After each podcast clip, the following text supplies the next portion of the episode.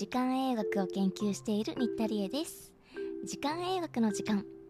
えーと年末にですねポッドキャストウィークエンドという下北沢のポッドキャスターたちが集まる祭典に私もお邪魔しまして、まあ、その時のご縁がきっかけで資生堂さんの、えー、このポッドキャストを担当してらっしゃる斉藤さんとお会いしたことがきっかけで横浜にある資生堂さんのねエスパークっていう施設にお邪魔してきました。そこですごいねお肌のことはもちろんなんですけども男性もね結構楽しめるような、えー、この横浜の素敵な海辺を見ながらランニングできるようなそんな拠点もね併設されていてすごく面白いエリアでした。といったところでまあちょっとね私あんまり美容に あんまり詳しくない方ではあるんですが、えー、肌をテーマに今回お話をしていきたいなと思っています、え、皆さんはお肌のトラブルとか気になるところあるでしょうか？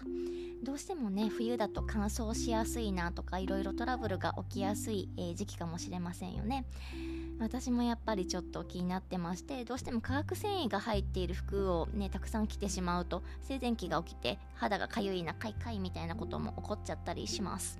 私もちょっとね最近かゆかったので、えー、まあ月桃っていう沖縄県のハーブがありますがこの子が炎症を抑えてくれたり、まあ、アトピーのねお子さんとかにすごくいいということで月桃の蒸留水をお風呂上がりにちょっと塗ったりしていたんですが、まあ、どうしても体の、えー、炎症が起きてしまってかゆいみたいなことがあったんですね、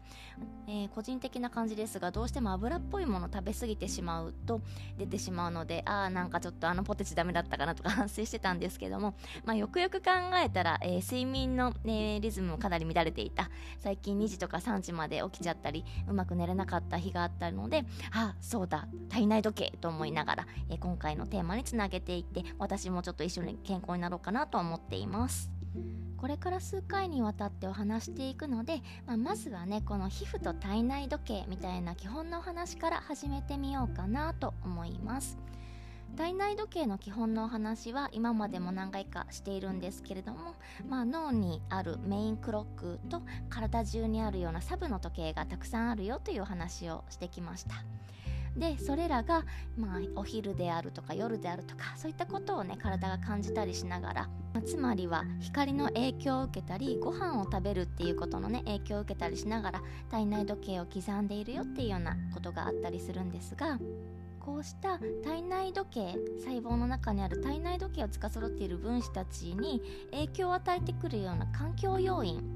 というのを、えー、ツアイトゲーバーというふうに言います。なんかかっこいい名前ですね。はい。なんかアニメのタイトルとかにもなりそうですがツアイトゲーバー、えー、英語ではありません。ドイツ語なんですが、まあ、直訳するとツアイトは時間。ゲイバーは与えるもの。まあギブのギバーみたいな感じですかね。はい。なので時間を与えるものといったものがありましてまあ主にはですね例えば光とかがそうです。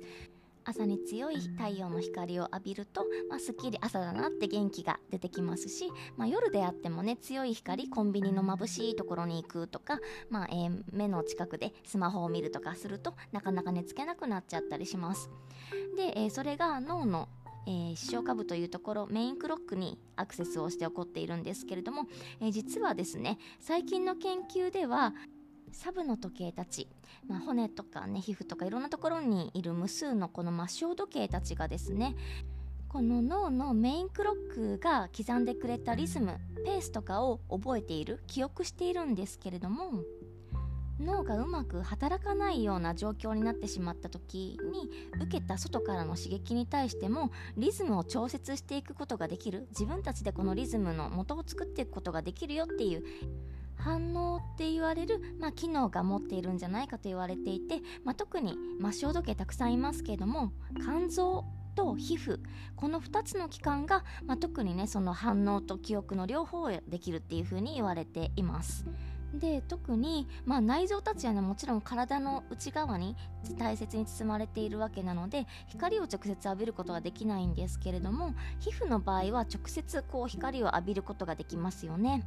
なので、まあ、光と直接接点があるということで結構体内時計のリセットと光の関係の中に肌も入ってくるんじゃない？みたいなことで注目をされていたりします。ね皮膚って思ったよりなんかすごいですね。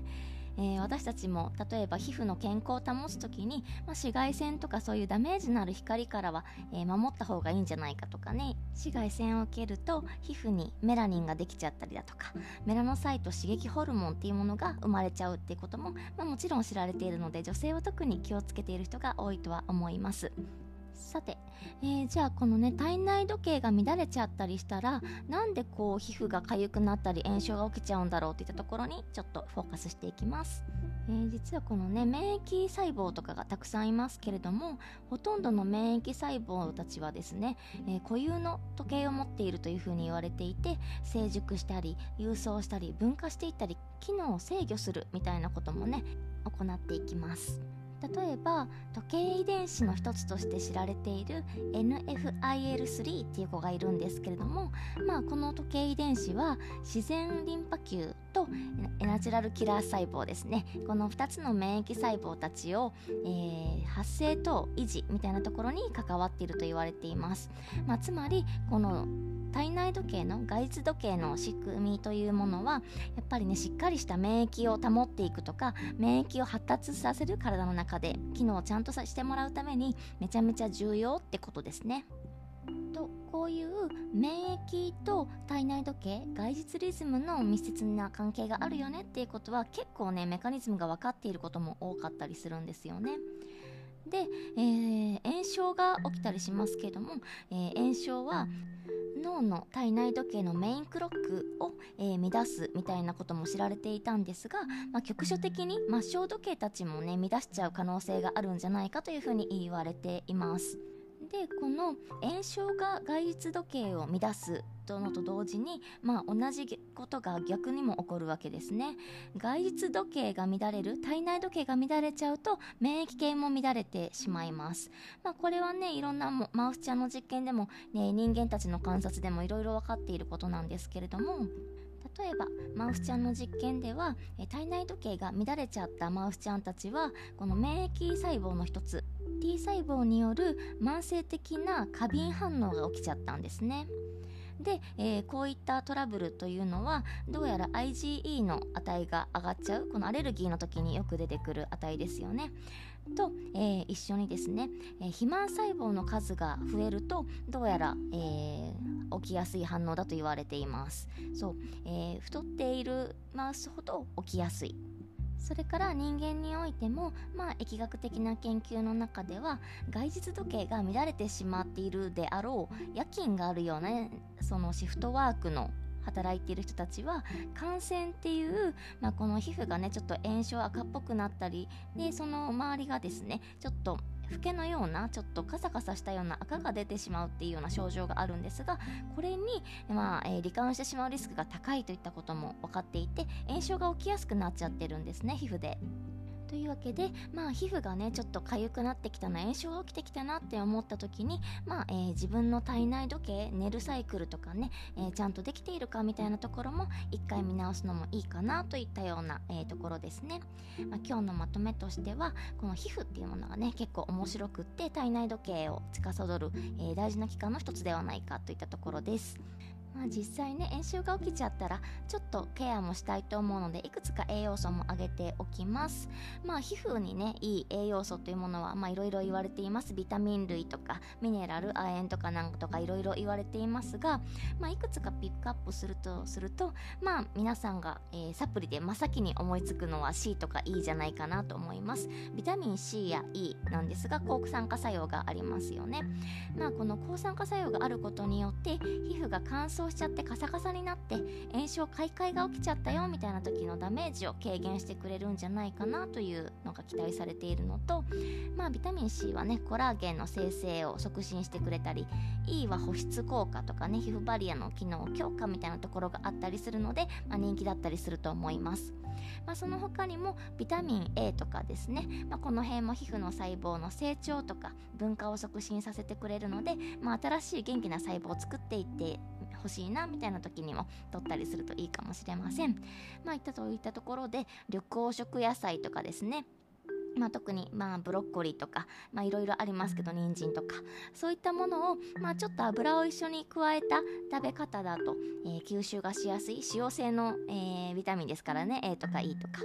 なので、まあえー、炒めるとかドレッシングをちょっとだけかけるとか、まあ、そんな工夫もしながら、えー、摂取していくといいかなと思います。はい私は最近毎日りんごを食べてますというのとですねこの、えー、睡眠時間が短かったり夜更かししてで油っぽいものを食べて快快になっちゃった時の炎症なんですけども、えー、私は自分で作っている黒文字っていうね殺菌効果がちょっとあるようなインフルエンザを抑えてくれるような山のハーブがあるんですがその子と毒ダミで作った、えー、クリームがあるんですが、まあ、それを塗るとねちょっと落ち着く、まあ、結構こういうね炎症を抑えるの毒ダミマジすごいなと思うことが多いんですが、まあ、ぜひぜひ、えこういったハーブたちも使ってあげてください。ということで、まあ、しばらくねこのお肌に関する体内時計とのレビュー論文を読んでいこうと思っていますがそうそう今日はですね皆さんに一つお礼が言いたいなと思っています、えー、なんとこの時間英学の時間が合計再生回数が10万回を超えました。すごい嬉しい。たくさん聞いてくださってありがとうございます。このね体と生活に密接なテーマなのできっときっと皆さんのね健康とか、えー、ちょっといいような、えー、気づきになっていくんじゃないかなと思ってますので、えー、私自身も楽しみながら時々ね配信スピード遅くなっちゃったりして申し訳ないなとも思いながら、まあ、楽しく続けていきたいなと思ってますので、えー、またこのポッドキャストでお会いできるのを楽しみにしています。それじゃあ今日はこの辺で。またね。